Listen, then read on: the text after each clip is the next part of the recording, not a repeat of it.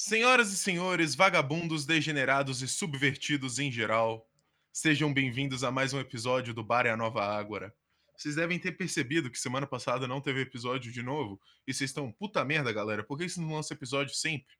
Então, a resposta para isso é a seguinte: a gente decidiu que a partir de agora o podcast vai ser quinzenal, para a gente poder ter tempo de preparar um- uma coisa mais bacaninha para vocês. Para esse episódio mesmo, a gente já deu uma pesquisada boa em cima do tópico que a gente vai falar.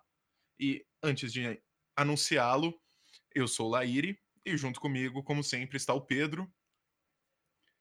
E então agora vamos, enfim, para o tópico da semana. Eu gostaria de começar descrevendo do dicionário de Oxford o que é subversão. Ato ou efeito de derrubar, destruir, ruína, destruição, queda, perversão moral, exemplo. Assistem passivos à subversão dos costumes. Medicina, a perturbação digestiva. Revolta, insubordinação contra a autoridade, as instituições, as leis, as regras aceitas pela maioria. A transformação ou a destruição da ordem estabelecida. O ato ou efeito de transformar o funcionamento normal ou considerado bom de alguma coisa. Tumulto, perturbação. No viés da ciência política, conjunto de ações sistemáticas efetuadas por elementos internos que visam minar e derrubar um sistema político, econômico ou social. Por metonímia, também na política, o conjunto dos indivíduos que praticam essas ações.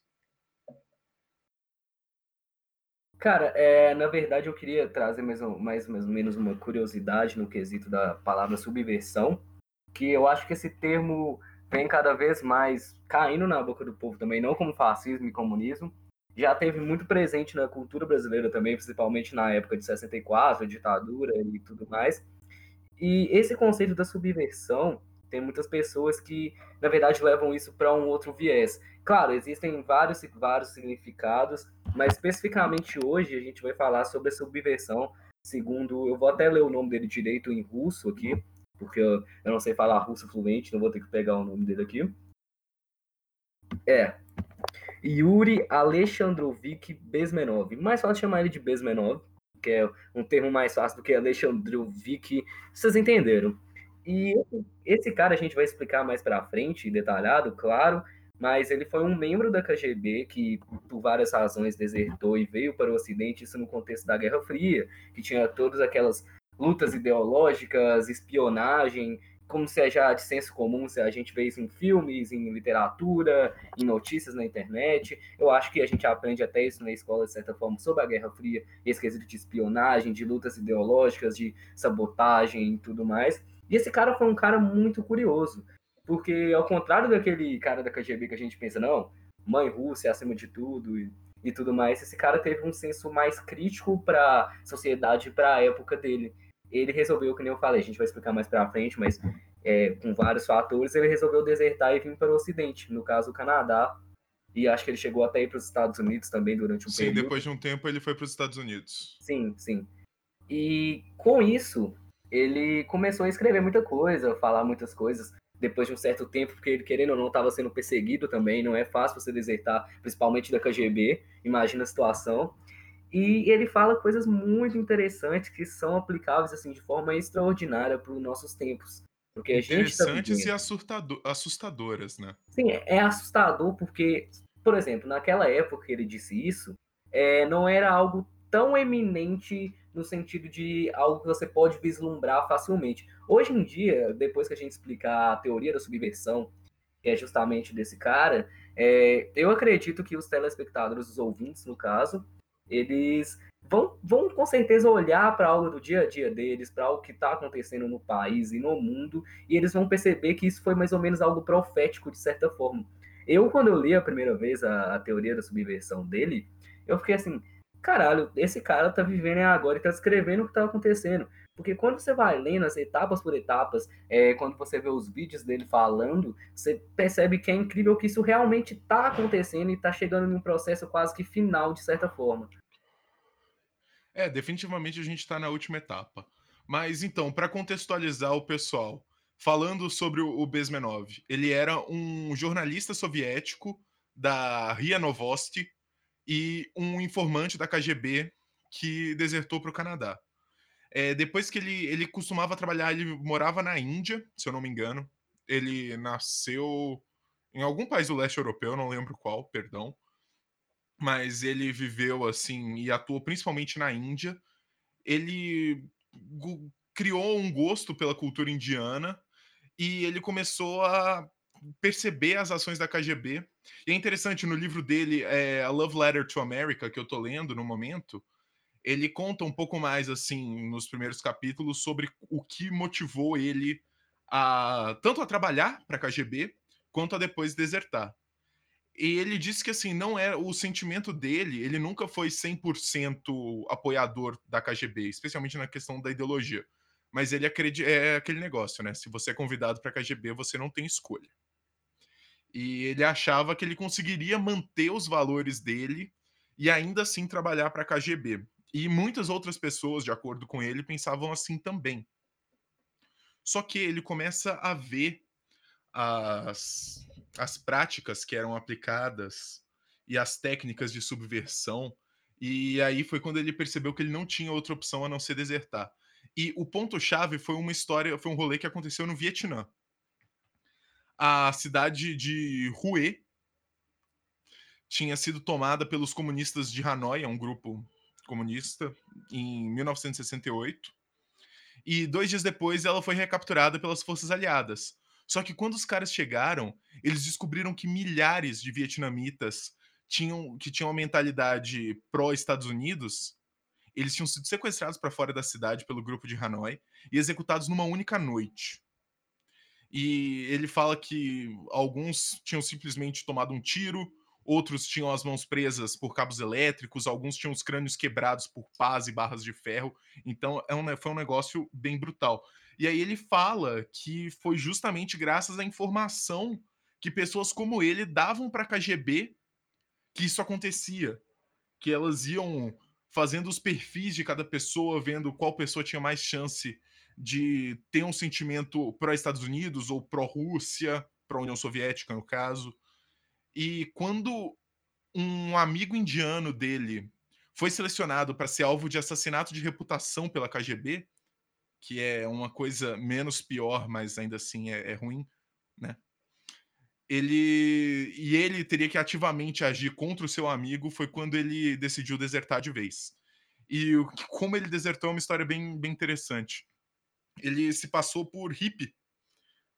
E entre os grupos americanos, né, pensa ali, anos 60, 80, é, né, 60, 70, é, tava cheio dos hippies na Índia querendo achar a iluminação interna. E aí ele se juntou com essa galera e aí ele conseguiu fugir para o Canadá. Chegando no Canadá, ele já começou a atuar assim e a falar das experiências dele. Só que lá ele ainda não ele não teve muito apoio, ele era colocado como um propagandista anti é, União Soviética. E aí, depois disso, ele acabou indo para os Estados Unidos e lá que ele fez a maior fama. E a gente vai aqui, a ideia é trabalhar especialmente em cima de uma palestra que ele fez, que se encontra no YouTube, que foi dada no propício ano de 1984 onde ele fala justamente sobre as técnicas da KGB e como a subversão comunista funciona. Então é um negócio bem bacana. E é interessante assim que eu não sei se a grande maioria chegou a conhecer ou a entender isso, mas ele apareceu, né, assim, frases, trechos do desse, dessa palestra dele apareceram no trailer do novo Call of Duty, o Call of Duty Black Ops War, Cold War justamente sobre a Guerra Fria. Então faz total sentido. Cara, é, complementando essa descrição que você falou, e o engraçado é pensar que, de certa forma, é, na Rússia, na União Soviética em geral, naquela época, existiam muitas pessoas que estavam trabalhando aí para o regime, seja na KGB, seja em alguns sovietes, ou até mesmo para o próprio partido, que elas pensavam, tinham um senso crítico, igual do Besmenov, queriam de alguma forma é, não, não realizar aquelas tarefas que eles estavam fazendo e tudo mais, porque querendo ou não, você era obrigado na época, você não tinha opção de falar, como você falou, que a GB te convida para trabalhar, não é bem um convite, é mais um alistamento. Você não tem muita opção de falar, não, não irei. É, como dizia Don Corleone, é uma oferta que ele não poderá recusar. Sim, e esse cara ele teve muita sorte, porque ele conta em um dos vídeos dele que a questão da, da deserção foi muito complexa, porque por um lado ele tinha medo dos próprios ocidentais é, entregarem ele com suspeita de ele ser um agente duplo, ou dele estar tá tentando fazer algum movimento pró-comunista, ou até mesmo fazer uma troca ali de prisioneiros, entende?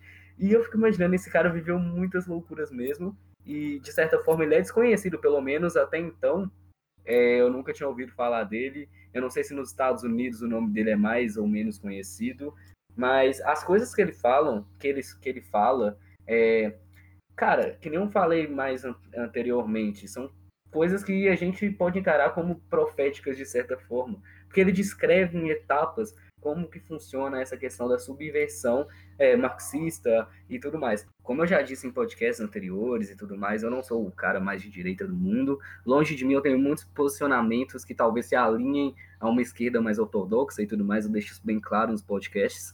Mas eu não posso negar que isso que ele falou é algo que estava ocorrendo e a gente pode vislumbrar de uma forma mais nítida nos dias de hoje. Porque, querendo ou não, isso é uma etapa que demora anos e anos, e a gente vai aprofundar mais essa questão da teoria de subversão mais à frente do podcast.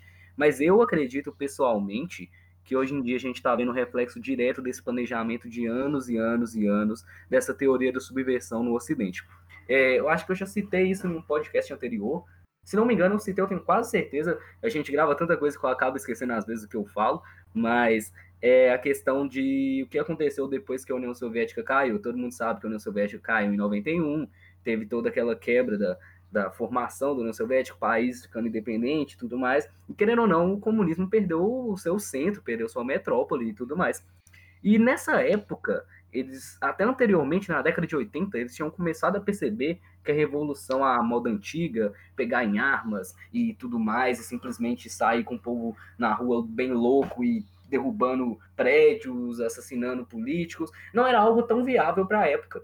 Então eles começaram a entender que a revolução deveria acontecer de forma é, nas universidades, de uma forma intelectual e cultural. E é justamente o que esse cara falou até anos antes, que a KGB ela não era uma agência que trabalhava 100% no quesito de espionagem. Ah, vamos espiar é, os equipamentos militares dele, a tecnologia, o que eles estão rastreando da gente. Pelo contrário, na verdade, eles se importavam.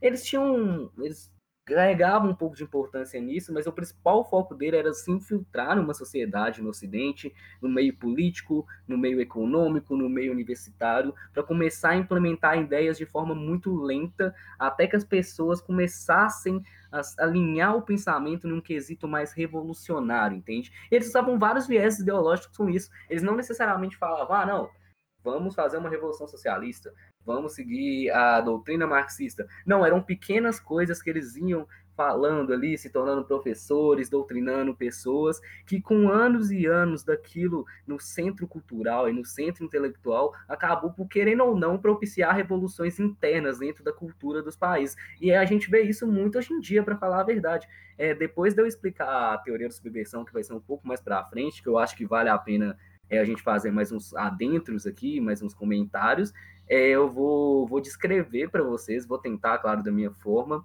é, algumas etapas que são bem nítidas dessa teoria da subversão. Algumas revoluções que aconteceram no mundo, alguns surgimentos de ideologias, algumas brigas partidárias internacionais, mas por hora é, eu vou me restringir a fazer esses comentários mais gerais para ficar algo bem explicado para vocês. Esse podcast a gente deu uma pesquisada bem longa, até para falar a verdade.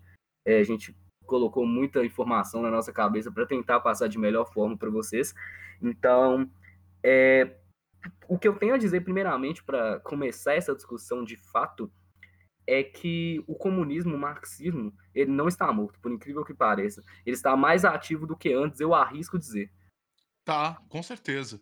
Mas uma coisa só que eu queria colocar antes, você colocou como esse conceito da subversão sendo algo relativamente novo. Não é. Uma das primeiras coisas que o Bezmenov fala no livro dele é uma pequena comparação entre um livrinho de 2.500 anos atrás, chamado A Arte da Guerra, de Sun Tse. E ele lista aqui os sete tópicos assim principais do, do livro, assim, como demandas da arte da guerra. A primeira é ridicularize todas as tradições do país oponente. A segunda, implique seus líderes em relações criminosas e volte a população contra eles. Número 3, atrapalhe o trabalho do governo de qualquer forma possível. Não recuse o apoio dos mais desprezíveis indivíduos do país inimigo. Espalhe a desunião e o conflito entre a população. Coloque a juventude contra os mais velhos. Seja generoso com promessas e recompensas a seus aliados. Isso me parece bem atual, mas muito atual.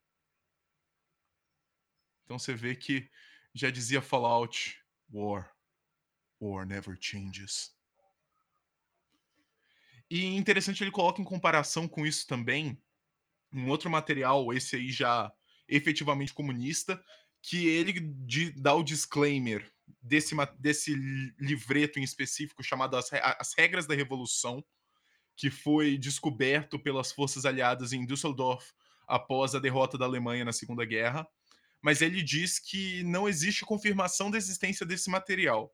Entretanto, ele analisando essas informações, ele diz que é praticamente uma interpretação literal do que é ensinado pela KGB. E são sete tópicos também. O primeiro, corrompa os jovens, torne-os viciados em sexo, tire-os da religião e faça-os superficiais e fracos. O segundo, divida a população em grupos hostis por constantemente focar em tópicos controversos e sem importância. Número 3. Destrua a fé em seus líderes através da ridicularização, desprezo e desgraça dos mesmos. Número 4. Fale sempre em democracia, mas tome o poder de forma rápida e sem escrúpulos. Número 5. Por encorajar extravagâncias do governo, destrua seu crédito, não crédito financeiro. Peraí. Voltando. Número 5. Por encorajar extravagâncias do governo, destrua seu crédito, produza anos de inflação, com preços em alta e o descontentamento geral. Número 6. Incite greves desnecessárias na indústria vital, incentive a desordem civil e crie uma atitude leniente do governo para as tais rebeliões. E o número 7. Destrua as virtudes morais, honestidade, sobriedade, autocontrole e confiança. Mais uma vez, extremamente atuais, né? Cara, é, é como eu disse, é, atualmente a gente está vivendo o reflexo direto disso. A gente está basicamente na etapa final que a gente vai explicar mais para frente. E não tem como negar. Só desses tópicos que o Laire já leu, eu acho que já deu para os ouvintes perceberem que não é algo tão assim conspiracionista, não é algo tão de louco de pensar dessa forma, porque é algo que a gente pode ver hoje em dia, é algo que qualquer pessoa, de forma empírica, se uma pessoa sair na rua, ler um jornal, ver uma televisão, ela vai perceber isso. Pega a nossa realidade de 20 anos atrás. Não estou falando só na questão política e econômica, mas na questão cultural, de como as pessoas agem, de como as pessoas se expressam, dos grupos, até mesmo de pessoas, sabe? É, dos arranjos sociais, na questão de é, como as pessoas estão se agrupando em grupos. Hoje em dia a gente tem, é, principalmente no Twitter, eu nem quero muito falar sobre isso, que eu entro em rage instantâneo. Sim, eu muito rage do Twitter, eu acho que já deu para todo mundo perceber que eu e Laidon somos grandes fãs do Twitter. Graças não estamos errado. Graças ao Twitter, eu penso até mesmo em é, fazer igual lá ele mesmo e apagar todas as minhas redes sociais, tirando o WhatsApp. Apesar que eu gosto muito de ver memes, então para mim seria prejudicial. Mas, é, sabe, cara, são coisas assim tão tão pequenas que fazem um estrago tão grande. Eu acho que eu comentei com a Laíri recentemente sobre as questões da, das redações da minha escola. Eu gosto muito de, de escrever, isso não é segredo para ninguém, gosto de fazer redações sobre temas políticos, temas atuais, mas cara, mano, a minha escola, ela tenta de toda forma te incutir uma ideia progressista. E, e, isso, e olha que nem eu sempre falo, você é uma pessoa tendenciosa para a esquerda, mas mesmo assim eu olho aquela porra e penso, tá, eu não vou cair nisso porque eu tive a sorte, tive o trabalho de estudar um pouco, de fazer uma leitura ali aprofundada é, sobre o que significa isso, sobre como funcionam as coisas, uma leitura mais aprofundada de história. Cara, meu telefone caiu no PC, mas esse foi o barulho. É, de uma forma mais aprofundada e, e tudo mais. E, tipo assim, cara, você vai ver, o, principalmente na questão de humanas, que eu ainda acho que eles não conseguiram arranjar um jeito de colocar isso em exatas. Em biológica, se bobear, eles também já conseguiram se infiltrar. Mas, Tô tentando, né? Mas, mano, é, é incrível. Tipo assim, tirando a história que já tem toda essa discussão de doutrinação, professor de direito, eu não concordo com tudo que eles falam, mas eu concordo que sim, existe um, todo um trabalho para tornar o aluno mais tendencioso a certos pensamentos políticos, isso eu acho que é inegável, e que nem eu falei, eu vou fazer uma prova de escola, de inglês da minha escola, tô de boa lá, fazendo algumas questões de gramática, e aparece um texto para mim assim, random, sabe? Não tem um contexto daquilo ali, tá na prova, tudo bem que o texto tá em inglês, então faz sentido estar numa prova de inglês sendo em inglês, mas de todos os textos que eles poderiam ter escolhido sobre atualidade, sobre é, qualquer outra coisa, sei lá, cara, cultura, ou um texto de um livro, ou qualquer outra coisa, eles me mandam um texto nem debatendo, nem, nem nada não, mas mandam um texto falando que é, as mulheres é, são oprimidas principalmente no mercado de trabalho. Eu acredito que sim, existe um certo preconceito e tudo mais, mas da forma que eles expuseram isso, forma que foi exposta ali, e principalmente a questão, eu lembro até hoje, a questão estava escrita assim: é, escreva em português é, o seu pensamento a respeito da opressão da mulher na sociedade. Tá, aí é um tema até vago. Um caso isolado, tudo bem, caso isolado número 1387. Aí, beleza. Aí eu vou em outra prova, vou na prova de, sei lá, é redação, vou fazer redação. Aí eu abro lá o texto. Esse aqui eu, eu fiz questão de não fazer, eu não quis fazer, eu, eu me recusei a fazer isso. Você tinha que escrever uma redação, o porquê errado brancos usarem turbante. E eu assim, mano, caralho, olha o que tá acontecendo no mundo. As regras da revolução, tópico 2 divida a população em grupos hostis por constantemente focar em tópicos controversos e sem importância. Sim, mano, e tipo assim, tá, se eles me dessem um tópico é, se vocês querem falar sobre racismo, vamos falar é, sobre o que está acontecendo nos Estados Unidos. É um tema muito interessante, é uma redação que valeria muito a pena os alunos estudarem para escrever aquilo, para eles terem suas opiniões e tudo mais. Mas no meio de tudo isso que está acontecendo no mundo, os caras me mandam escrever um texto de 30 linhas sobre o porquê é errado branco usar turbante. Que porra é essa, mano? Na moral, isso é só o começo. Eu tô cansado de pegar atividade no livro de filosofia, que em vez de explicar os dois lados, tende a fazer os alunos a pensarem de forma progressista. Isso já é algo que está na, escola. Seus filhos, sei lá, se os ouvintes têm filhos, mas irmãos, primos, eles estão convivendo com isso dia a dia na escola. E não é algo que eles nem estão escondendo, não. Eles simplesmente jogam esse conteúdo, te ensinam daquela forma e você acaba acreditando que aquilo é verdade. Porque se você martelar na cabeça de um jovem que está em formação, é, 100% do tempo uma ideologia, seja ela progressista, seja ela conservadora, seja que for, mas no caso é a progressista, se você ficar martelando aquilo, e principalmente dentro da escola, que é um ambiente que a pessoa está ali para aprender. Então, se ele se o professor passar uma informação para ela, automaticamente ela vê aquilo no livro, ela vai reconhecer aquilo como verdade, como certo, porque em teoria a escola era para apresentar a verdade era para apresentar os dois lados da história e era para criar um senso crítico dentro do aluno, não simplesmente jogar informações é, doutrinatórias é, dentro da cabeça dele para ele sair ali formado como se fosse um robô. E, claro, não são todos os professores, na maioria das vezes nem é culpa dos professores para falar a verdade. Claro que de, devem existir professores que fazem esse trabalho de doutrinação, assim como existem, sei lá, qualquer, em qualquer profissão, pessoas que são tendenciosas, que são corruptas, porque de certa forma isso é uma corrupção da, da profissão do professor, que ele está ali para ensinar, não para doutrinar. E no meu caso da minha escola, por exemplo, eu não tenho nada que reclamar em relação aos professores, mas o problema é a matéria que eles são obrigados a ensinar. Não é ele que escreve a apostila, é, sei lá, o governo que dita aquilo. Na minha escola, que no caso é a particular, já é algo mais terceirizado e tudo mais. E até o professor acaba tendo que entrar nesse jogo, sabe? Claro que tem uns que entram por livre espontânea vontade, mas no caso dos meus professores, eles são obrigados a ensinar aquilo, porque a escola é, é, faz eles ensinarem aquilo e aquele conteúdo é claramente doutrinatório, não tem nem o que discutir. Isso eu consigo perceber, outras pessoas mais leigas em política conseguem perceber. Não que eu sou o cara mais foda em política, longe de mim, mas é um trabalho que está sendo feito ali de forma tão gradual que quando a pessoa formar no ensino médio, a cabeça dela automaticamente vai estar tá tendenciosa àquilo. Eu vou dar um exemplo é, que aconteceu. Eu acho que vai até encaixar nessa teoria da subversão sobre aquela questão de você dividir pessoas em pautas, mesmo elas não tendo sentido, e alienar as pessoas naquilo. Há um tempo atrás, há um ano atrás, por exemplo, teve um debate na minha sala. É, eles gostam muito de promover esses debates, eu acho muito legal, porque você dá essa oportunidade, mesmo com um material bem merda, você promover uma discussão livre de ideias, e eu acho isso essencial. E na questão foi sobre o aborto. Na época eu também não sabia muito sobre o aborto, não tinha minha opinião formada. Para falar a verdade, até hoje eu não tenho uma opinião 100% formada dentro da minha cabeça, mas eles se formaram dois grupos dentro da sala, sabe? E o contra-aborto era majoritariamente masculino, tinha uma menina, se não me engano, e o a favor do aborto era só mulheres. E tá, eu posso, tem várias explicações para por que isso aconteceu, mas eu acho que não convém falar agora. Mas o que aconteceu? Tinha uma júri no final do debate, que era para ser um agente moderado, um agente neutro ali, que, que no final do debate ela daria sua opinião para quem argumentou melhor e tudo mais.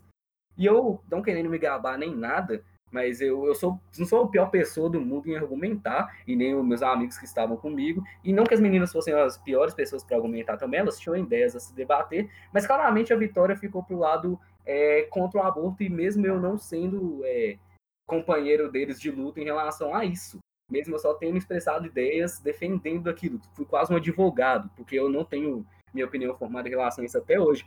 E depois, no final do debate, as coisas, a professora, a professora fez uns comentários a respeito de como foi a argumentação, porque a gente estava fazendo argumentação no dia e tudo mais. E chegou a hora da decisão, que no caso a Júlia era uma menina. Aí eu pensei assim, tá, ela vai dar um comentário, se ela votar no a favor do aborto, ela vai ter uma razão argumentativa para isso, mas ela simplesmente virou assim e falou: Ah, eu gostei muito da argumentação do, do, do grupo é, contra o aborto e tudo mais, mas como vocês expressaram uma ideia feminista e tudo mais, eu vou voltar em vocês pra vocês ganharem foda-se. Aí eu fui pensando assim, caralho, mano, mas, tipo, se a argumentação foi melhor, se fez mais sentido, se for um negócio mais estruturado, por que que esse voto não foi é, reconhecidamente dos caras que estavam do lado contra o aborto. E eu comecei a pensar que cai até nas teorias de subversão. Quando as pessoas são separadas em grupos dentro de uma mesma comunidade, de uma sociedade, elas não buscam a razão, elas buscam obedecer aquele grupo de forma cega. Então, mesmo que tenha algo dentro delas que fala,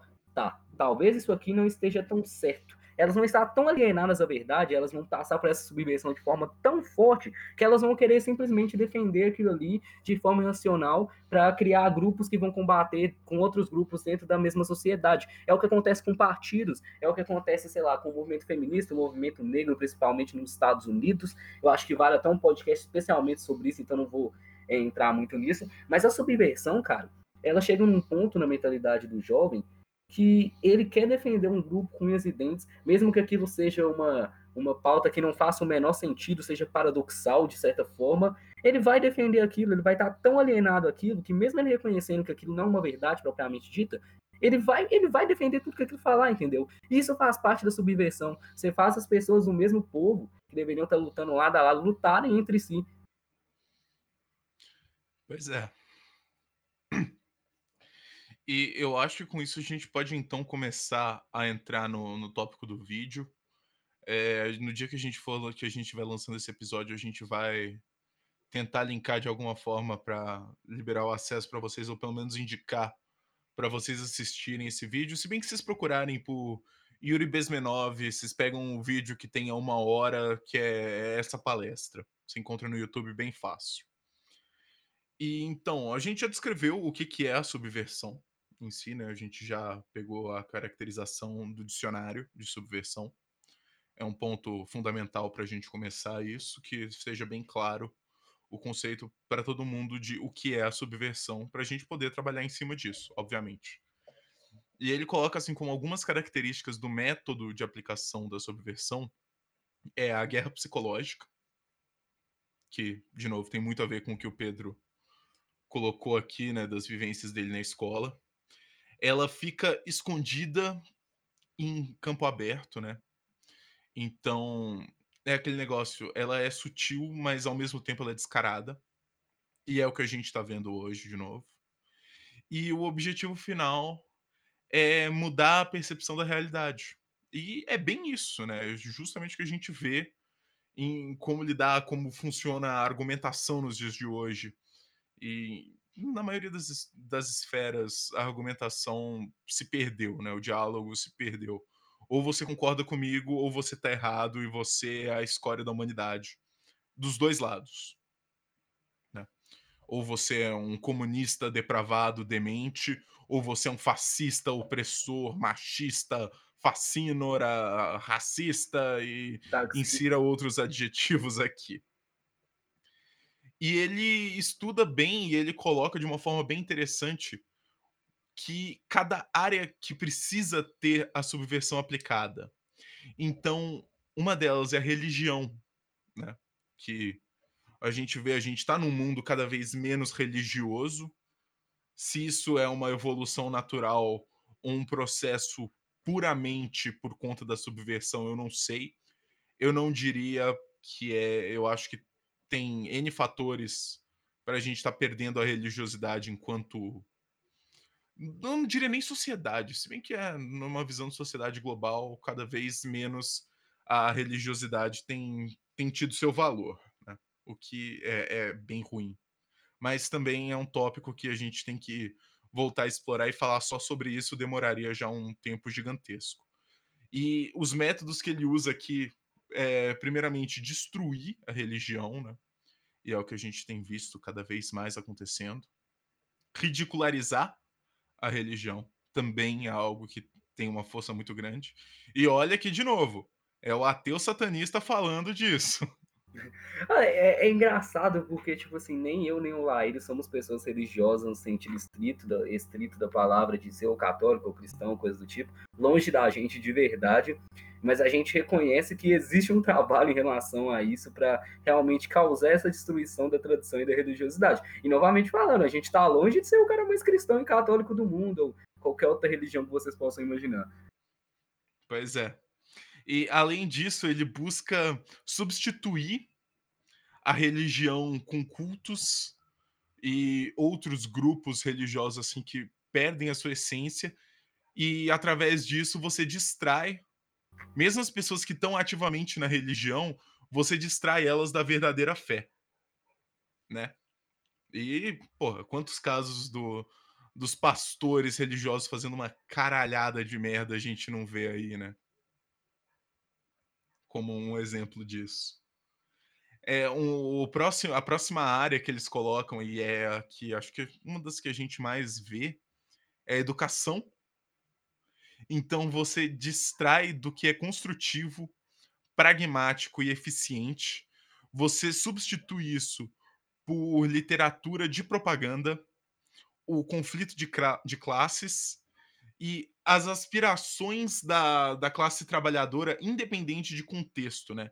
Então se coloca assim totalmente desconexo essa busca por uma melhoria na vida, pela igualdade e outras coisas que tudo vão te distanciando do que deveria ser a educação, né? As coisas é, que vão te preparar para o mundo tu substitui isso por uma redação de 30 linhas porque branco não pode usar turbante, ué. vai tomar no cu.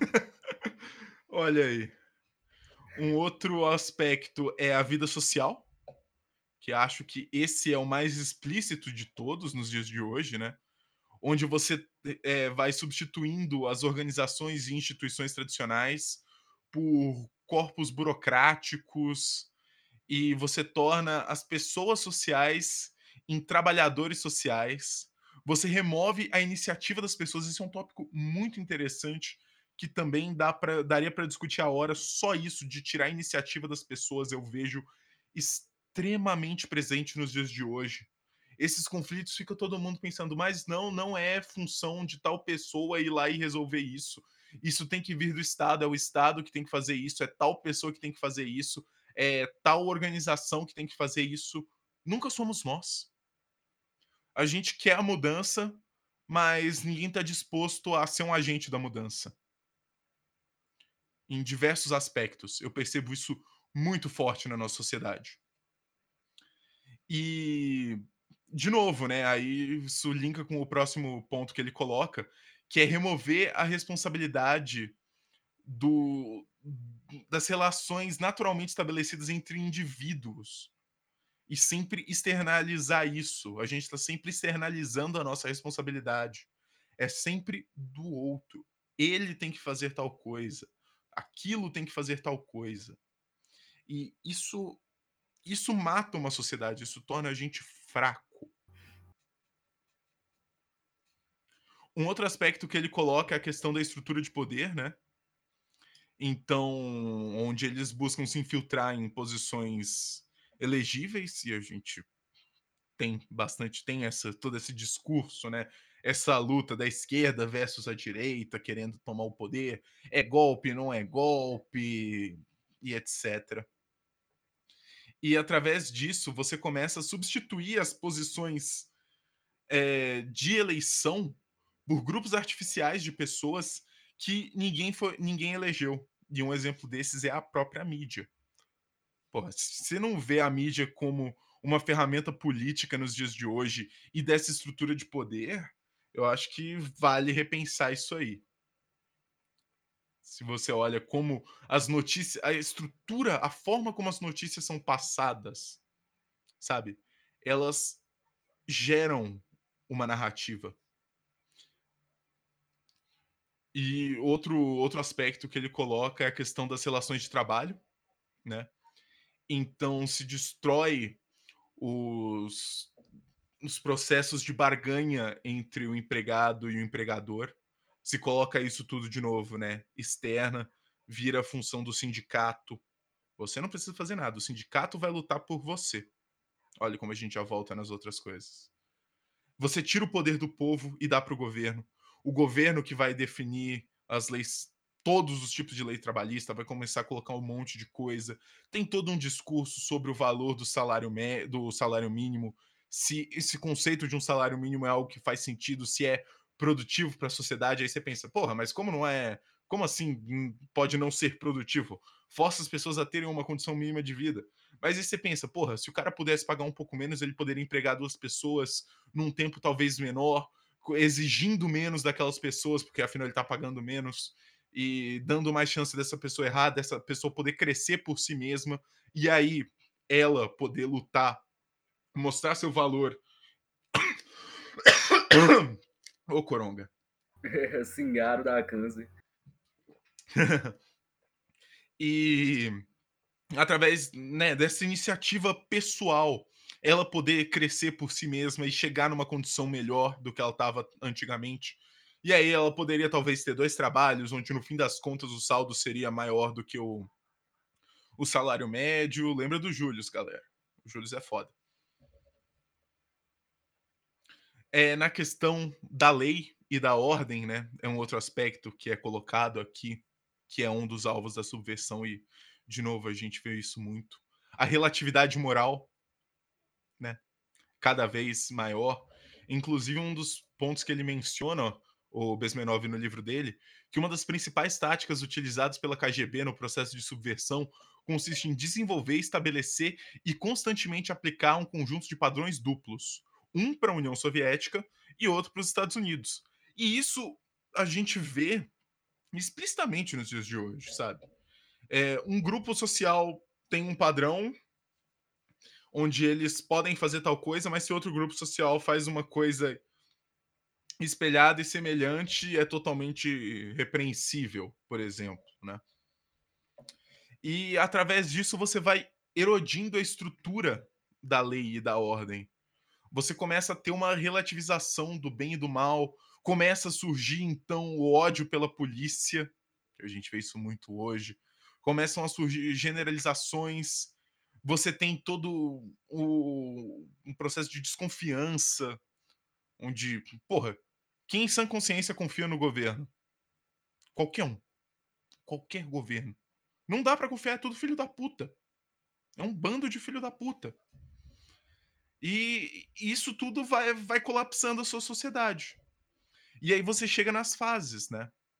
É essa primeira fase que é aplicada, que é que o Besmenov era mais ativo dentro do processo de subversão da KGB é a etapa de demoralização, né, onde você tira a moral do povo, não não moral no no conceito filosófico, né, mas a a força interna que essa moral tem. Então e esse é um processo demorado, né, que nem o Pedro falou. Só a etapa de demoralização demora cerca de 15 a 20 anos. Que é o tempo que você precisa para educar uma geração. Etapa preparatória, onde você começa a transformar essa subversão em algo aceitável, porque você faz com que diversas pessoas, né, uma geração inteira, tenham contato com isso e comece a aceitar aquilo como a norma. E aí você faz, então, né, você expõe uma geração inteira à ideologia do inimigo, como o Bezmenov coloca na palestra. E através disso você distrai as pessoas dos problemas reais e substitui isso por não problemas, como ele coloca aqui. Que é justamente essa questão de branco pode usar turbante, por exemplo. Ou o racismo nos Estados Unidos, que apesar de ser um tópico que tem sim seus aspectos a serem discutidos, mas quando se fala que se luta pelo povo negro e se foca nisso, enquanto a África inteira tá lá no caos e todo mundo fudido, tirando, sei lá, os os porcentos ricos que ganham a vida explorando o resto da galera que tá lá. E a maior parte da população africana com certeza não tem uma situação de vida sequer próxima de um negro pobre nos Estados Unidos. Por exemplo. E com isso você vai criando conflito e vai tirando a harmonia de um povo. E aí ele coloca, né, como você consegue combater essa etapa? É através de combater a propaganda. Nesse caso, a forma como ele coloca é próximo de censura, é um é, é difícil, é uma situação muito difícil. E de novo, você vê quais são os países que são alvo disso. São países abertos, são países dispostos a aceitar diferenças, aceitar outras informações. Nunca vai ser um país autoritário. Um país autoritário nunca vai ser subvertido, porque a sua estrutura não permite isso. Porque a ordem chega num ponto tão extremo que é impossível esse processo de subversão dessa ordem, porque isso é o, o conceito básico da estrutura social de uma sociedade autoritária. Então, são países democráticos que podem sofrer isso. São os países livres, né, que permitem isso. A partir disso aí, a segunda etapa começa a desestabilização.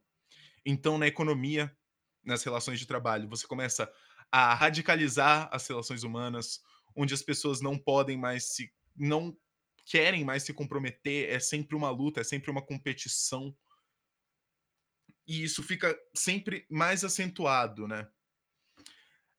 Na questão da lei, nós, enquanto pessoas, não conseguimos mais resolver nossos problemas, né? Qualquer coisa tem que ir para a corte, né? O juiz de pequenas causas, nada mais é, é resolvido na interação entre duas pessoas, sempre tem que ter uma força do Estado para garantir que o, o certo, entre aspas, seja feito. E com isso a sociedade vai ficando cada vez mais antagonística entre si. Aí a próxima, né, o próximo fator ainda dentro da desestabilização, a mídia. A oposição à sociedade, aos conceitos fundamentais daquela sociedade. A gente vê isso muito nos dias de hoje. Os subversores começam a tomar, a ganhar presença na mídia. Então eles viram os líderes dos processos de desestabilização e começam a controlar hordas de idiotas úteis. Você começa a ter a sua massa de manobra. E com isso você vai colocando essas pessoas que fazem esse papel de subversão como figuras públicas, líderes de grupos, professores, políticos. E aí como você lida com isso, né? De novo, a sugestão dele é, você consegue reverter isso ao restringir o poder dessa massa de manobra. Porque é muito difícil, né, de novo, isso volta naquele paradoxo de são parecem sempre respostas autoritárias, mas isso essa questão autoritária, de certa forma, ela faz parte da nossa natureza. Se a gen a gente tem que imaginar como um né, imagina o símbolo do Yin Yang, né, essa é a sociedade sadia. Ela nun nunca vai ter aquela sociedade utópica onde só existe o bem e todo mundo vive feliz e coisa assim. Não, às vezes você tem um inimigo que você precisa combater com força e com processos autoritários pra proteger a estrutura da sua sociedade. E depois dessa depois desse processo de desestabilização, vem a crise, né. Afinal, você começa a quebrar todas as bases estruturais que compõem aquela sociedade, ela naturalmente vai entrar em crise. E aí é que entra o momento de se tomar o poder. E se o poder lhe é negado, você o toma pela força. A população, em sua maior parte, tá lutando e tá procurando por um salvador. E com isso você tem um governo forte, você pode ter um governo forte, que vai intensificar essa subversão. E, de novo, né, a a forma de combater isso só é possível através de um apoio muito forte aos conceitos básicos da sua sociedade. E com isso você acaba conseguindo combater esse governo forte subversor. Que vai desestabilizar ainda mais a sua sociedade e vai subverter ela completamente. E essa etapa, assim, existem 2 formas dela acontecer. Ou uma invasão de forças externas, né, que vão e tomam o poder, como a gente viu muito durante a União Soviética, ou através de uma guerra civil, onde já a subversão foi tão bem feita que você já tem uma força significativa no país que você quer subverter, a ponto de que eles mesmos se transformam no que você quer. E aí depois vem a etapa da normalização, onde você já teve todo o conflito e agora está na hora desta nova ordem se estabelecer. E aí é nessa etapa que você se livra das coisas que não são mais necessárias, como a massa de manobra, porque esses normalmente vão ser os que vão acabar se revoltando contra você de qualquer forma, assim como você usou eles como massa de manobra, outro grupo também pode usar. E você começa a estabilizar e a explorar as fraquezas do desse seu desse seu desse seu alvo, né.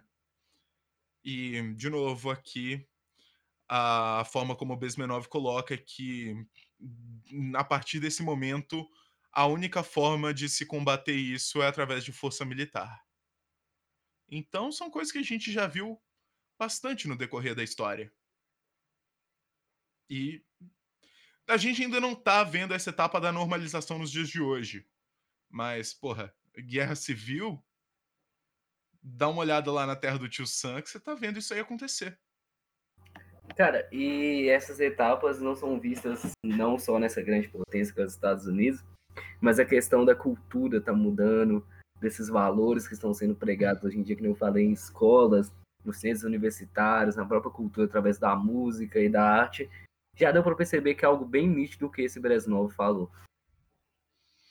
É.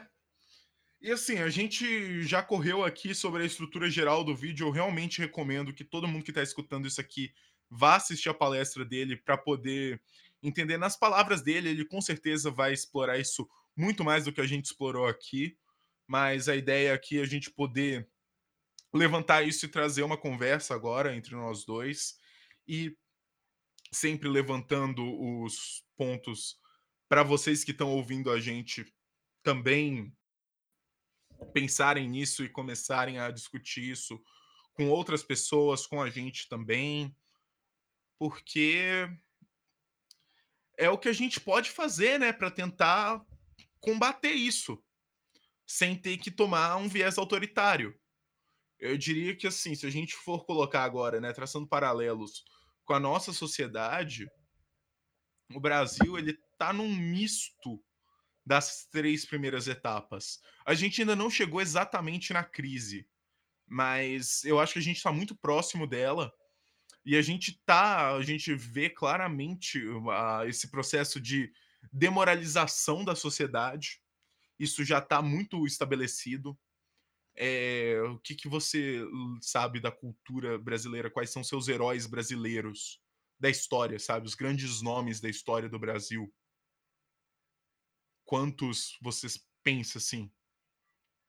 Então a gente já tem esse processo de demoralização, porque toda sociedade teve seus problemas, nenhuma sociedade é perfeita, nenhum país viveu em qualquer período da história um momento de de felicidade suprema, onde todo mundo vivia feliz, cantando e saindo pelas ruas de mãos dadas. Não, todos os países em todo o mundo sempre tiveram e sempre vão ter problemas e conflitos internos, sempre vão ter seus pontos positivos e seus pontos negativos. Isso é a vida. A gente nunca vai chegar nesse ponto perfeito onde todo mundo se ama. Isso é inalcançável, isso é a utopia. É pelo que a gente luta, mas o que a gente sabe que a gente nunca vai chegar lá, mas a gente tem que fazer o possível pra andar naquela direção. Cara, eu não sei agora se tu tá descrevendo sobre política ou sobre eu tentar chegar em mulher, mas tá bom. Ai, carai. É sempre bom lançar uma piada é sempre bom lançar uma piada no meio do podcast que aí fica descontraído. Mas agora complementando o que o o o Lairy tá falando, essa questão da dos problemas da sociedade, que nem ele colocou muito bem, qualquer sistema político, em qualquer época, em qualquer sociedade, vai ter suas falhas, vai ter seus pontos negativos, vão ter pessoas que vão sofrer com isso de forma direta ou indireta. Claro que existem sintomas piores, eh, sistemas piores, mais agressivos no sentido do tratamento para com o povo e tudo mais. Só que o que eu vejo hoje em dia é que as pessoas cada vez mais estão tentando viver em utopia, sabe? Eh, não não é não que eu tô falando que a luta de certas minorias é inválida na sua totalidade, mas existem coisas que as pessoas estão tentando reivindicar que sempre vão existir, sempre existirão, sempre existiram e sempre vão existir, igual eu falei. Tem coisas que as pessoas começam a extrapolar e começam a levar seus traumas pessoais pra uma luta política. A política em si é algo mais coletivo, algo mais abrangente, algo para o país, para o povo como um todo. E o que eu vejo grande problema, que isso até se encaixa na teoria da subversão, é você começar a fazer essas lutas dispersas, que se não me engano foi o segundo tópico lá ele falou, você começa a fazer as pessoas se dividirem entre grupos com lutas que não fazem sentido, que não têm realmente uma importância, uma relevância para aquele cenário. Poxa, cara, a gente tá vivendo no meio de uma pandemia de Covid, a quarentena acabou com a economia em diversos países, diversas regiões, e as pessoas estão vindo me discutir coisas tipo, sei lá, de pronome neutro, velho. Que porra é essa, velho? É. E eu acho que justamente, né, então a gente coloca esses pontos se a gente for parar pra pensar, eu acho que tem uma fala aqui eu vou colocar meu meu viés de direita e foda-se, mas a fala do Lula, se eu não me engano, sobre as eleições de 2016 não, espera. Não, sobre 2014, né, no caso 2016 é eleição de prefeito. Mas que ele disse que finalmente o Brasil tem uma eleição sem um candidato de direita, e que isso é bom. Cadê a democracia nisso?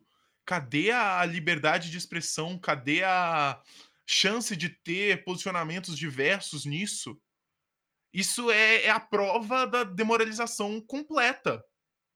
Onde a gente já chegou nesse ponto e, de certa forma, isso é até quase uma já etapa da normatização, né, onde isso já se torna a nova norma, o novo default, o novo padrão.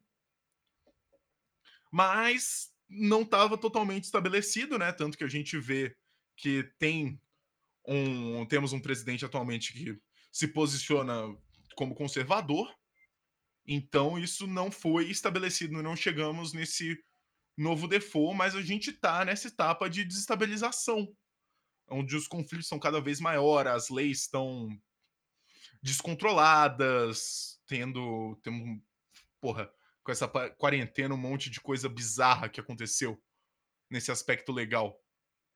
Que nunca antes sequer foi cogitado. E você vê, né, de novo, a os aspectos da mídia na desestabilização.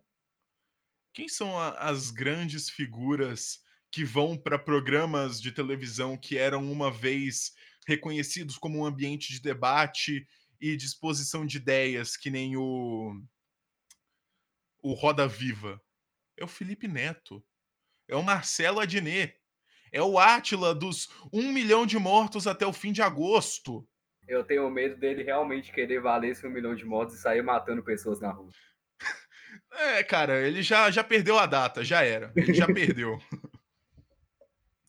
Mas então você vê esse processo subvertivo acontecendo na cara dura. E ao mesmo tempo ele é sutil o suficiente para não levantar uma desconfiança. Apesar de que agora tá tão descarado que tá levantando, tanto que a gente tá discutindo isso aqui, né? É, mano, eu acho que eu vou dar só uma pausa ali pra ir no banheiro. Aí a gente volta e colocar a música de elevador aí. Beleza, pausinha vindo agora, música de elevador em 5, 4, 3, 2, 1, foi.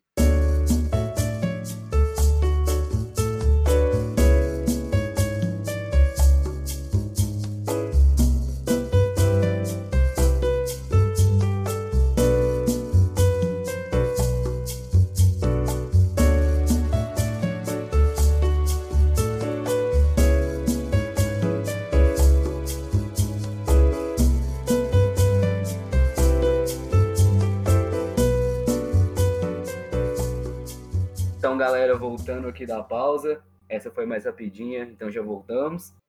É, eu acho que a gente já apresentou mais ou menos a discussão na parte teórica do que a gente tinha pesquisado, alguns fatos sobre o Brezhnev, é, sobre a teoria da subversão, e eu acho válido agora a gente abrir um espaço para conversa mesmo, o diálogo, sobre as nossas opiniões, nossas observações, apesar que a gente deu algumas é, alguns adentros dentro da explicação anterior na primeira metade do podcast. E, cara, eu vou começar dando a minha opinião, porque eu já praticamente apresentei o ponto principal dela, mas vou reforçar que isso é algo nítido, isso é algo que todos conseguem enxergar na nossa sociedade. No dia a dia, vocês vão enxergar isso através da cultura, da música, da arte, da educação, do diálogo, dos grupos que as pessoas estão se envolvendo, na questão do viés político, principalmente. E para mim não tem conversa. Isso que ele falou realmente está acontecendo. É uma estratégia. Agora não, claro, agora não da KGB, não da União Soviética, porque isso nem existe mais. Mas é uma não deixa de ser uma estratégia para pessoas progressistas, para pessoas de certas alas da esquerda, não é toda a esquerda, claro. E para mim isso é algo nítido. É, que nem eu falei, né? Isso aí não é só da União Soviética, não é só da KGB. Isso vai desde antes de Cristo com o Sun Tse e a arte da guerra. E assim, se a gente for bancar aqui o advogado diabo, tem muita coisa que você pode aplicar e falar que, olha, a direita faz isso aí também. E de certa forma, sim, porque a gente tá nesse conflito onde essas são as regras da guerra. Essa é a arte da guerra, como disse Santos. Ótimo livro esse, aliás. Pois é, um dos, um dos livros que tá na minha lista de leitura. Preciso ler essa porra.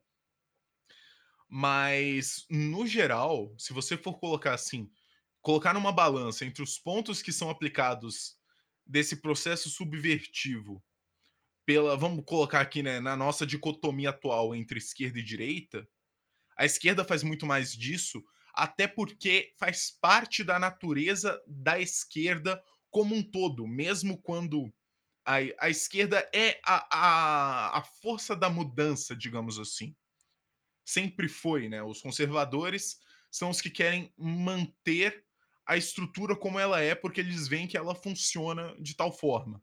E funciona, na sua grande maioria, de forma positiva. E a esquerda, os liberais, né, os que sempre veem isso, né, os liberais se tornam conservadores e surge uma nova força liberal que vai ter essa troca de poder e vai se tendo essa transição é, é a natureza da, da história da humanidade.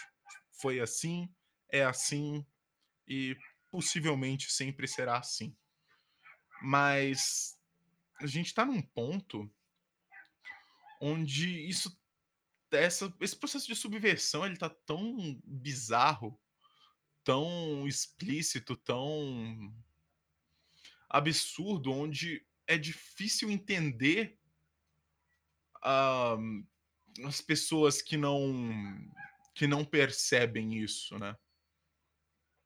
Mas eu acho que isso se dá justamente porque elas se tornam massas de manobra.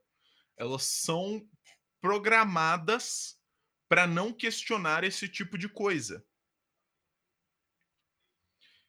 E aí dá no que a gente vê hoje. Tanto que, né, falando em programar para não questionar, um dos memes da extrema direita fascista e racista é o meme do NPC. Acho que eu acredito que a grande maioria aqui já jogou algum tipo de videogame, vocês que estão ouvindo, e sabem o que é o NPC. Mas para quem não sabe, NPC é uma sigla para non-player character, né? Então, o personagem que não é do jogador. Então, são todos os outros personagens que você encontra no, nos jogos com os quais você pode interagir, mas eles estão sempre presos a um pequeno script. Então, se você interagir cinco vezes com o personagem, ele vai começar a repetir as mesmas falas. Ele vai começar a falar sempre a mesma coisa. Se você jogar de, é, vários jogos, né, o mesmo, o mesmo jogo, mas criar vários personagens e for interagir com esses NPCs, a resposta deles vai ser sempre a mesma. Exatamente igual, da mesma forma. E é, um, é uma simbologia assim que tá presente nos dias de hoje, né? E nesse caso, de novo, eu coloco dos dois lados, sabe? Os dois lados extremistas agem assim.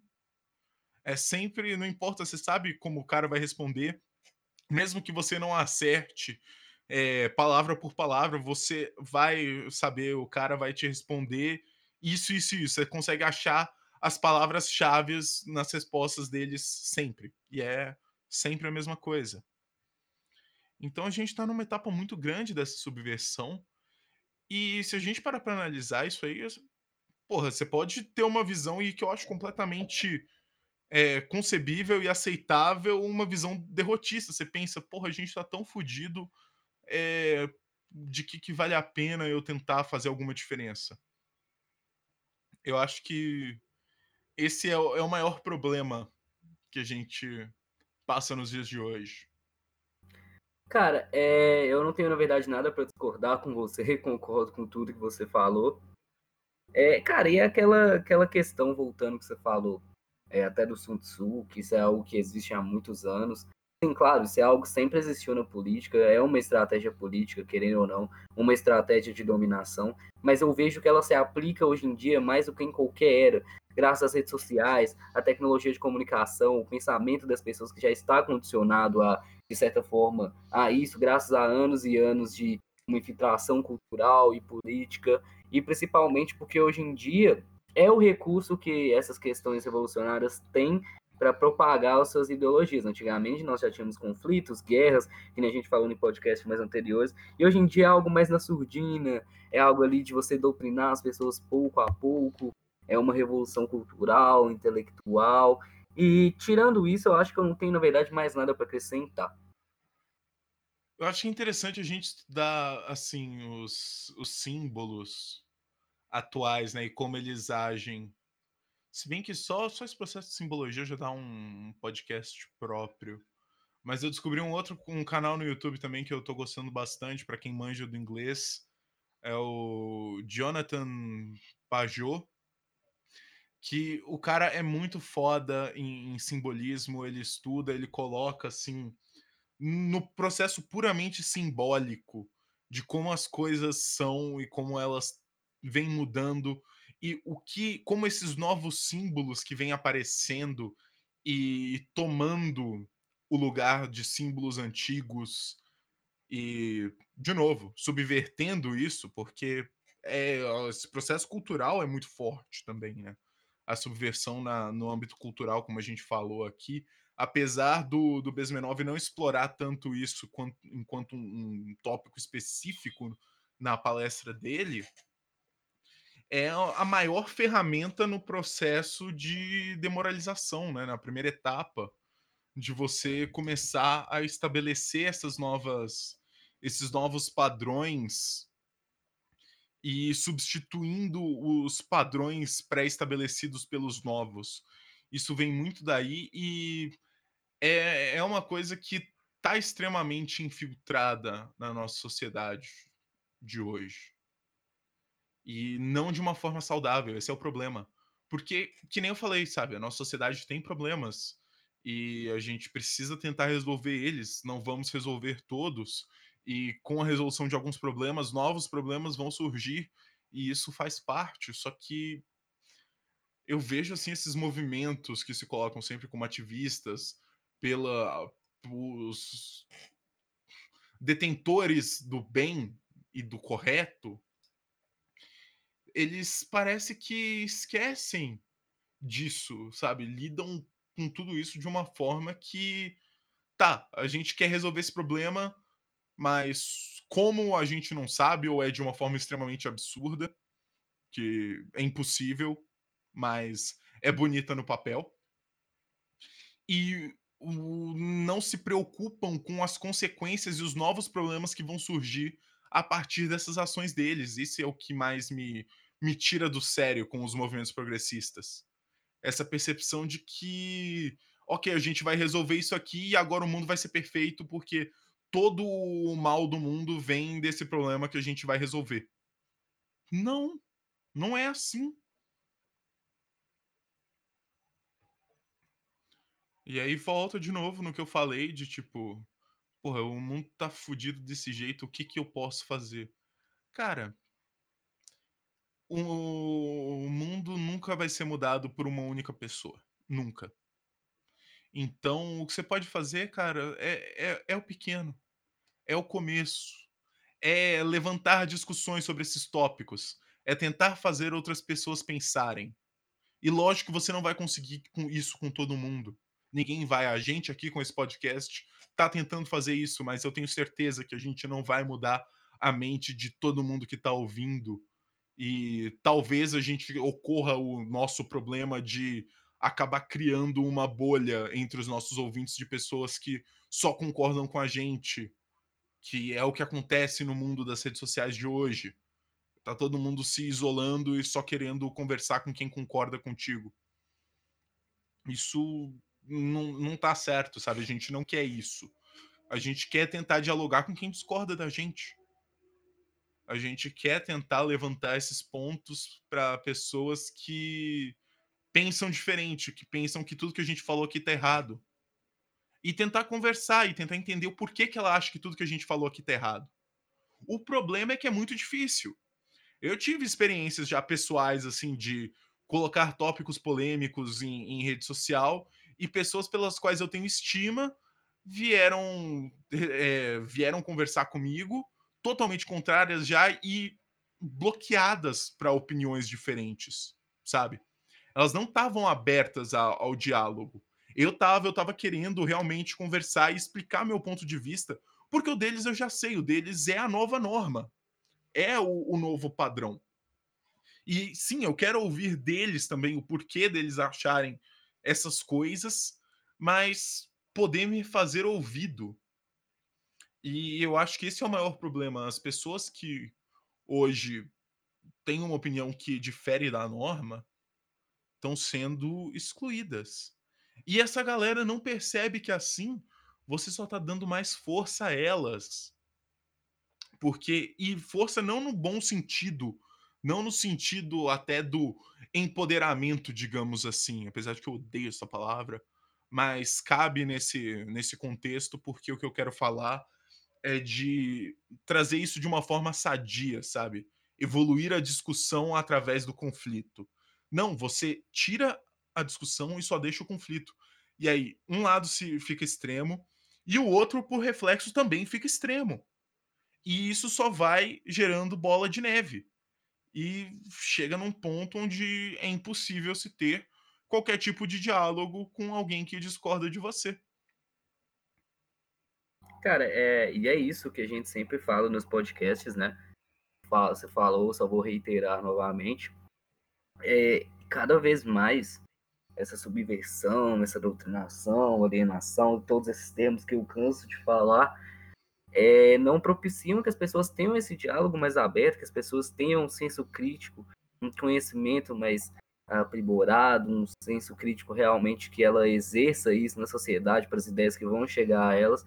E isso é um grande problema, cara. Tô cansado também que você falou experiência pessoal de pessoas que eu tinha apreço, tenho ainda para falar a verdade, mas em questão de política não dá para discutir com os caras, porque vamos supor, eu nem costumo muito postar sobre política nas minhas redes sociais porque eu tenho muita preguiça, mas quando eu faço alguma publicação ou outra e alguém vem me mandar mensagem, eu falo tipo assim: tá, eu acho que é de tal, tal forma por causa disso, por causa desse fator, por causa de tal teoria, por causa disso, dou uma explicação bem conceituada, e às vezes eu respondo de volta assim, não, tá errado. Tá, beleza, a pessoa pode achar que tá errado. Mas aí quando você vai perguntar, não, mas por que? Qual a sua argumentação? A pessoa simplesmente bloqueia, ou te acusa de fascista, ou de qualquer outra coisa. Uma vez eu fui dialogar com uma feminista, de verdade, assim, que eu conhecia ela. E eu falei que eu acreditava ser errado você, e eu acredito até hoje que é errado você expor pessoas na internet, acusar elas de estupro ou qualquer outro tipo de violência de uma forma indiscriminada, de uma forma anônima, sem apresentar provas ou não, porque isso acaba com a reputação da pessoa, ela pode sofrer agressões, isso é algo muito sério. E eu falei que as denúncias, o certo é você ir na delegacia da mulher e fazer essas denúncias.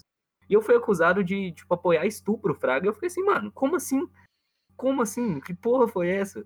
Eu falei que a denúncia tem que ser feita numa questão legal, com a polícia e tudo mais, porque essa questão de expor as pessoas na internet é algo tão sério, velho.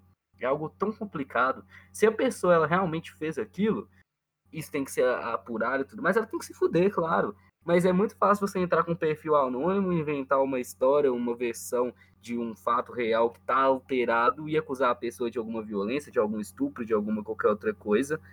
E quando você vai dialogar com uma pessoa, principalmente feminista, eu falo mesmo, eu sei que não são todas, eu arrisco dizer que a, a maioria, não vou falar a maioria, mas que não são todas de fato que têm esse pensamento alienado e tudo mais. Mas se você falar um A com certas feministas, mano, tá acusado de fascista, de estuprador, de não sei o quê. Ela tá não importa de me chamar de fascista, não. Não me chamando de estuprador e essas porra, porque, mano, caralho, velho. Esse dia, eu, eu, desde esse dia, eu nunca mais discuti com uma feminista, porque eu vi que não valia a pena. Eu não ia gastar o meu esforço, não ia gastar meu dedo digitando pra não fazer uma argumentação e no final você tá achado com uma palavra ser bloqueado. Para mim isso não faz sentido. E o que eu tento fazer aqui nesse podcast, e eu acredito que o Laíde também, como ele diz, é deixar essas discussões mais abertas, justamente para as pessoas saírem dessas bolhas e não serem essas pessoas chatas de Twitter, de outras redes sociais. Porque, é sério, mano, se tu é desse tipo de pessoa, vai tomar no cu, mano. É, isso é muito chato, velho. Tu é insuportável, ninguém gosta de tu, não, mano. Essa é a real. Ninguém gosta de tu, não. Tu é aquele cara que chega na festa, as pessoas falam, ih, ali, já vem um lacrador. Porque tu é chato pra caralho, mano. Tu tem que escutar as pessoas mais, tem que diversificar suas ideias. Se você quer continuar pensando em um viés mais progressista, beleza, mas tem uma argumentação em cima disso, escute outras pessoas. Não adianta você ficar defendendo sua ideia de forma cega, você vai ser só mais uma massa de manobra, vai ser um imbecil, um ignorante, principalmente um cara insuportável e chato que ninguém quer do lado. Ninguém gosta de você, cara, sério mesmo. Ah, é, e tipo, eu tenho um exemplo disso, eu, sabe? Quando eu era adolescente, porra, eu era aquele ateu roquista chato pra caralho. Eu era muito chato com isso. Eu tenho total noção. Se você me conheceu durante a adolescência, cara, desculpa, eu sei que eu era babaca. você era aquele tá? tipo de cara que a pessoa falava, vai com Deus, vai tomar no cu, Deus não existe. É, é bem isso, sabe? E eu vejo, porra, se eu continuasse assim, caralho, ia ser um merda. É, é, é, é estúpido porque não traz nada produtivo essa atitude de ficar querendo provocar e na hora que a pessoa vem conversar com você, você ou banco o fodão, o superior moral, ou então continua só provocando ela, velho. O, o que que o que que isso traz de positivo? Além da massagem no seu ego de você se achar, nossa, eu sou fodão. Os caras têm uma masturbação mental foda com isso aí, mano. É literalmente essa porra. E tipo assim, que nem eu falo. Eu tenho minhas, minhas ideias que eu tento não abrir mão delas, mas eu tô aberto à discussão. Eu não sou aquele cara chatão que vai ficar ditando regra também. Eu só dei minha opinião aqui. Claro, eu posso mudar de opinião daqui a um tempo. Eu acho até saudável as pessoas irem mudando de opinião com o tempo, dada as vivências, o contexto e tudo mais. Só que, cara, sério, para mim não importa a posição política que você defende. Que nem eu falei, eu tenho tendências para esquerda, concordo com algumas coisas que a direita fala, não todas, mas eu, se eu tiver a oportunidade de discutir com um bolsominion de verdade, um cara do PSOL, discutir de forma saudável com os dois, para entender o porquê eles pensam daquela forma, qual é o objetivo dele, qual é a doutrina que ele está seguindo, eu estou super aberto para o diálogo. Eu quero acrescentar ao meu intelecto opiniões diversas, para aí sim eu poder fazer uma medição do que é certo de fato, o que funciona, o que pode ser viável, o que não pode. Mas agora, se você conversar com pessoas seja de direita, eu dei o um exemplo de feminista esse negócio, porque é mais recorrente, pelo menos para mim, sabe? Porque querendo ou não, eu vou ter que passar um panozão aqui. Porque os bolsominions que eu conversei até hoje, por incrível que pareça, eu sei que tem bolsominion muito chato, chato pra caralho, nível esses caras, mas eles pelo menos tentaram entender, tentaram escutar a minha opinião e tudo mais. Eu sei que existe bolsominion muito otário e é a maioria sim, mas, sabe, é, esses dois lados desse espectro, desses caras que são robôs, basicamente, massa de manobra, são chatos pra caralho, mano. Ninguém aguenta ficar perto desses caras. Essa é a verdade. Eles vivem no Twitter, eu não uso Twitter. Eu criei um Twitter para acompanhar a questão de política e tudo mais. Eu não aguentei ficar uma semana. Aquela porra é muito câncer. É muito cancerígena. E eu, eu acho que eu tô até desenhando muito do câncer de comparar com essas pessoas. Porque não Na moral, é um desrespeito ao câncer. É Sim. um desrespeito ao câncer e às pessoas que morreram por conta dele. Sim, mano. Porque o Twitter é pior. Mano, sério, aquela questão de pronome neutro, velho. Que porra é essa, mano? Que porra é essa, velho? Daqui a pouco eu vou ter que falar elo. Caralho, que merda que é essa, velho? tipo, não, não faz sentido a uma luta infundada. Eu reconheço que, sei lá, que nem, vamos supor, se eu tivesse um amigo trans, e se ele quisesse que eu chamasse ele de ela ou ele, na questão por eu achar respeitoso, por eu querer fazer essa gentileza, eu chamaria ele no pronome que ele quisesse. Mas ninguém é obrigado a burlar as gramáticas, as leis da norma da norma da língua portuguesa para criar algo que não existe, sabe? É, é, um ato gentil e respeitoso. Se você conhece aquela pessoa, se você se sente confortável, é chamar ela do pronome que ela quiser, beleza. Mas agora você tentar incutir isso dentro da língua portuguesa e tentar reformular tudo por causa de um gosto pessoal seu, por causa de uma ideologia sua, aí já não faz o menor sentido para mim. E aí a gente volta no tópico 2 das regras da revolução. Divida a população em grupos hostis por constantemente focar em tópicos polêmicos, controversos e sem importância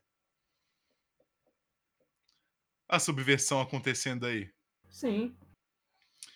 E, cara, é triste. E você vê, eu queria só explorar um pouco mais do o primeiro tópico, né? O corrompa os jovens, torne os viciados em sexo, tire-os da religião, faça-os superficiais e fracos. Esse, essa última parte é o que eu vejo como mais evidente, assim. Cara, isso é o reflexo básico da, da primeira etapa da demoralização. Porque é justamente essa é a geração que você conseguiu subverter mais fácil. Que você subverteu desde a base e eles já chegam subvertidos na hora de eles tomarem atitudes. E quando eles se tornam um, um ser humano produtivo na sociedade. Então, porra, eu está cada vez mais forte, sabe? E eu vejo N fatores acontecendo com isso. A gente vê, de novo, volta na questão cultural, né, da música. Pô, as músicas de hoje. E aí vai falar, ah, não, mas não é só as músicas de hoje. Sim, isso é uma coisa que vem acontecendo há tempo. Mas você pega. O que eu mais vejo isso, maior futilidade é o sertanejo universitário. É completamente fútil. O funk é a mesma coisa, sabe? São sempre tópicos fúteis e que não agregam em nada e que aí já linka com o último tópico, que é destruir as virtudes morais. Porque é isso. É o que é valorizado é o que é imoral. É você chegar numa festa e sair dando para todo mundo, ou sair comendo todo mundo. Os dois estão errados. Sim. Os dois são imorais. Não vou falar que aqui, ah, não, homem pode sair comendo todo mundo, mas mulher que der pra todo mundo é puta. Não. Os dois são vagabundos, são vadios. Errado não tá, não. Pois é. Entendeu? A gente perde esse, essa moral que é o que mantém uma sociedade de pé. Pô, a, a valorização do casamento, por exemplo, que é um, um momento, assim, uma estrutura fundamental na nossa sociedade enquanto processo cristão. Porque não tem como negar, nós somos uma sociedade que tem sua base na cultura e na fé cristã. Isso é óbvio, acho que ninguém vai discordar disso. E falar, ah, mas no, no outro país é normal. É, no, no Oriente Médio, por exemplo, é normal um cara ter 60 mulheres, sendo que dessas aí metade tem 7 anos. E você vai falar que a gente, enquanto sociedade, tem que, tem que aceitar o que aquela sociedade acredita como certo? E que a gente não pode aceitar os nossos próprios valores, a gente tem que ceder aos dos outros, sendo que os nossos não são respeitados? Que porra é essa? São problemas gigantescos para os quais eu não tenho resposta. A gente tá aqui, eu não, que nem a gente fala, ninguém aqui é detentor da verdade absoluta. A gente está só tentando levantar o que a gente vê a partir do que outras pessoas já viram para poder embasar outras pessoas que estudaram muito mais do que a gente esses tópicos, como o Besmenov que viveu essa porra na pele e pode falar, tem lugar de fala, vai, vamos, se é para usar, se é para tentar argumentar em viés progressista aqui, vamos, vamos usar os termos deles. O cara tem o maior lugar de fala para falar disso. Então você não pode discordar dele, de acordo com a sua própria base argumentativa. Você aceita quem tem lugar de fala falar e não discute. Não é? assim que vocês pregam a palavra de vocês? Então, sigam a palavra de vocês quando não quando vai doer em vocês também. Justo. Isso, eu acho que isso é o mais importante, sabe? E aí volta naquela questão dos padrões duplos, né? É, para um lado funciona de um jeito, por outro lado funciona de outro. Não. Se você acredita verdadeiramente em tudo que você fala, você tem que aceitar e viver de acordo com aquilo quando aquilo vai ser prejudicial para você também. E eu falo prejudicial aqui num sentido, não é bem prejudicial, mas quando é desconfortável para você. Isso é você ter uma base moral forte.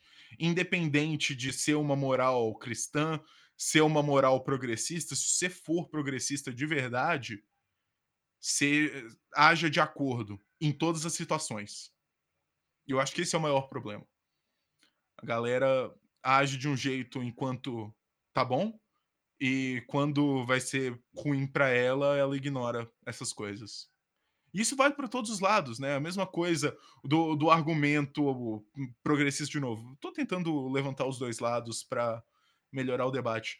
É, o cara fala que é cristão, pai de família, mas na hora de comer o traveco não nada vale, né? Então, para esses caras também, eles precisam ter a moral dele a todos os momentos. E se todo mundo tivesse a sua moral firme e forte e entendesse seus valores, estivesse aberto à discussão, isso é o fundamental. É estar aberto a questionar seus próprios valores morais, mas não ignorá-los quando lhe é conveniente. E eu acho que essa é a minha mensagem final para esse episódio. Sim, eu também não tenho nada a acrescentar, a não ser que, como sempre, busquem questionar o que a gente falou, não siga isso como verdade absoluta, pelo amor de Deus. Não quero ser aquele doutrinador que eu tanto julgo e critico. Então, é, essa é a mensagem final, como sempre. Obrigado a todo mundo que ouviu até aqui. Façam seus comentários no Instagram. Dessa vez eu vou olhar, eu juro. É isso. E daqui a duas semanas estamos aí com o próximo episódio. Pessoal que ficou até o final, muitíssimo obrigado. Sigam a gente no Instagram, nova underline Ágora. E compartilhem isso com seus amigos. Eu não tô falando isso aqui de verdade, eu não falo pra gente ganhar mais ouvintes e os caralhos, porque, tipo, foda-se. A gente não tá monetizando isso, a gente não tá ganhando nada em cima disso, a gente faz isso aqui porque a gente gosta. E mantenha seus valores morais fortes. É isso que eu tenho a dizer. Porque uma sociedade com uma moral bem estabelecida, ela nunca vai ser subvertida.